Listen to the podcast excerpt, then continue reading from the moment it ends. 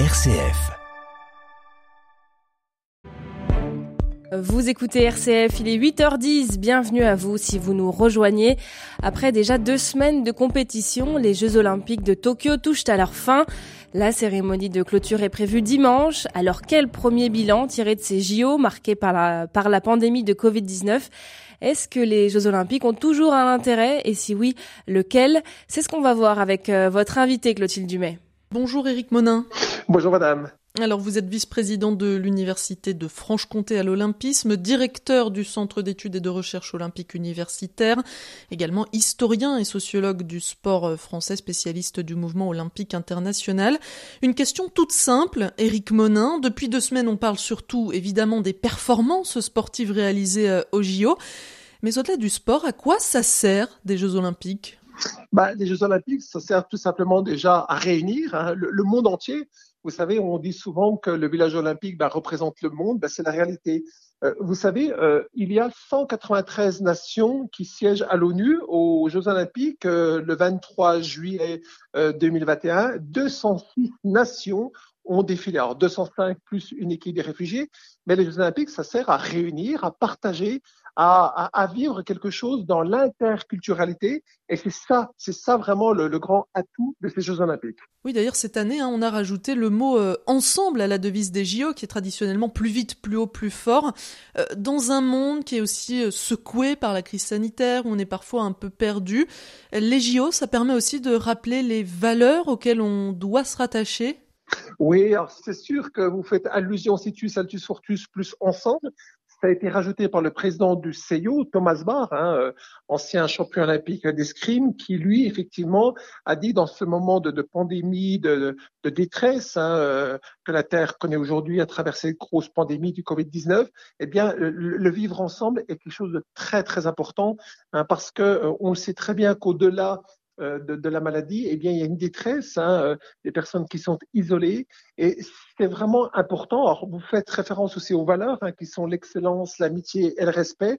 Mais le vivre ensemble, le partage est quelque chose, à mon sens, qui est très important aujourd'hui. Alors, il ne faut pas aussi se, se, borner à ces trois valeurs hein, qui sont développées par le CIO, parce que je crois que le mouvement olympique, c'est du partage avant tout. C'est les, les Jeux olympiques sont un moment d'interculturalité, comme je disais précédemment, et c'est ça qui est important. C'est-à-dire que le vivre ensemble, c'est partager pleinement. Et vous savez, il y a quelque chose qui l'illustre parfaitement. Ce sont c'est le village olympique le village olympique, c'est on va se rassembler au même endroit et euh, euh, il y a quelques jours encore, euh, on pouvait lire un, peu partout que les sportifs eh bien, se pressaient pour aller voir de grands joueurs, notamment de tennis, hein, au village olympique. Ben, c'est ça, hein, c'est ça le vivre ensemble, c'est vivre une quinzaine olympique au même endroit et, et au même instant. C'est ça qui est important. Alors malgré tout, les populations semblent quand même de plus en plus hostiles hein, aux Jeux Olympiques. On a vu que les Japonais euh, n'étaient majoritairement pas favorables à leur tenue cette année. En 2015, les habitants de Hambourg en Allemagne se sont prononcés contre les JO par référendum.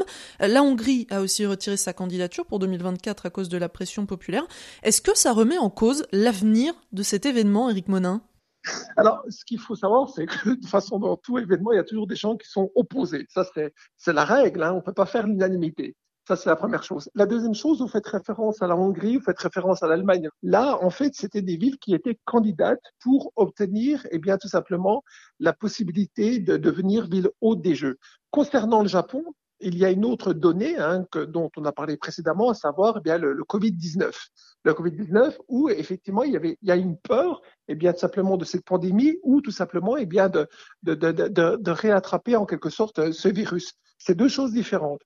Là, euh, le CEO a essayé de mettre en place euh, quelque chose euh, qu'on appelle une feuille de route qui s'appelle l'agenda 2020 pour essayer eh bien simplement eh de, limiter en quelque sorte ce, problème des, des candidatures qui s'arrêtent juste au moment d'obtenir ou pas le label Ville Haute en, mettant en place eh bien, euh, ce fameux euh, agenda 2020 pour essayer d'avoir une mutualisation en quelque sorte des équipements pour simplifier en quelque sorte l'organisation des Jeux. En tout cas, les JO vont peut-être devoir s'adapter à l'évolution de la société, peut-être être plus écologiques, moins coûteux. On a vu, hein, par exemple, qu'à Rio ou à Athènes, les infrastructures ont été laissées à, à l'abandon après les Jeux Olympiques. Oui, c'est exactement ça. C'est qu'en fait, vous faites référence aux, fameux éléphants blancs. Vous savez, les éléphants blancs, ce sont en fait euh, les, structures ben, qui sont laissées à l'abandon après. Hein.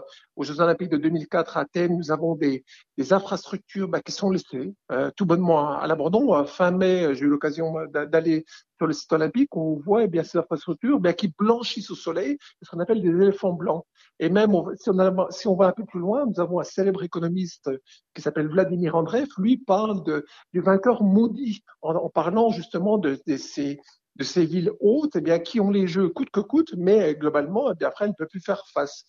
La vraie stratégie du CIO, c'est de se dire, maintenant, il faut mettre fin, en fait, à ces fameux vainqueurs maudits, hein, qui devront payer une somme astronomique, et tout simplement que ces installations puissent servir euh, au plus grand nombre, mais surtout, surtout, surtout qu'on essaie de mutualiser. Alors, je vais prendre le cas, par exemple, de Paris 2024, où tout simplement, y a 95% des installations sont déjà euh, existantes. Il y aura simplement le village olympique qui va être construit, il y aura une piscine qui sera construite, ainsi qu'un mur d'escalade. Tout ça pour dire que, effectivement, aujourd'hui, il y a une nécessité de mutualiser les équipements ou tout simplement de construire dans une logique de poursuite dans un héritage, à savoir par exemple la, piscine olympique en, Seine-Saint-Denis permettra eh aux élèves aux Jeux d'apprendre à nager parce que je vous rappelle quand même que c'est le département où euh, les élèves savent le moins bien nager parce qu'il n'y a pas d'équipement justement pour les accueillir. Alors malgré tout, certains hein, s'opposent au JO de 2024 en disant qu'il y a un risque de dépasser le budget qui est estimé un peu moins de 7 milliards d'euros. Qu'est-ce qu'ils peuvent apporter à la France d'ailleurs, ces Jeux, Éric Monin? Vous avez toujours des opposants, ça c'est la règle, hein, et je crois que ça montre aussi euh, la bonne vitalité d'une démocratie. Ce qu'il faut bien comprendre, c'est que ce budget en fait des Jeux Olympiques, il n'est pas aussi euh, astronomique qu'on veut bien le dire, parce que sur ces 6 milliards, déjà le CIO va donner, le Comité international olympique, 2 milliards d'argent euh, reçus par les droits télévisuels. La deuxième chose, c'est que ces Jeux olympiques n'ont pas vocation à générer eh bien, des équipements qui n'ont pas du tout de lien avec les Jeux Olympiques. On s'aperçoit que par le passé, eh bien, des autoroutes ont été créées, des arrivées aéroportuaires, aéroferroviaires, etc., etc., qui n'ont pas lieu d'être parfois les politiques profitent de cet événement des Jeux Olympiques pour développer des infrastructures qui n'ont pas lieu d'être dans le cas des Jeux Olympiques. Les Jeux Olympiques de Paris 2024, c'est une vraie, vraie dynamique qui va s'installer en France dans les trois années à venir hein, pour créer un héritage très fort sur cette nouvelle génération qu'on appelle la génération 2024 et qui va permettre de développer peut-être une envie, comme on le voit d'ailleurs euh, ces jours-ci, au Trocadéro avec tous les médaillés olympiques de Tokyo 2020. Eh bien, merci beaucoup Eric Monin d'avoir été euh, avec nous ce matin. Je rappelle que vous êtes vice-président de l'Université de Franche-Comté à l'Olympisme, directeur du Centre d'études et de recherche olympique universitaire. Eh ben, je vous remercie beaucoup. Merci à vous. Et merci à vous Clotilde Dumais pour cet entretien à retrouver sur notre site rcf.fr.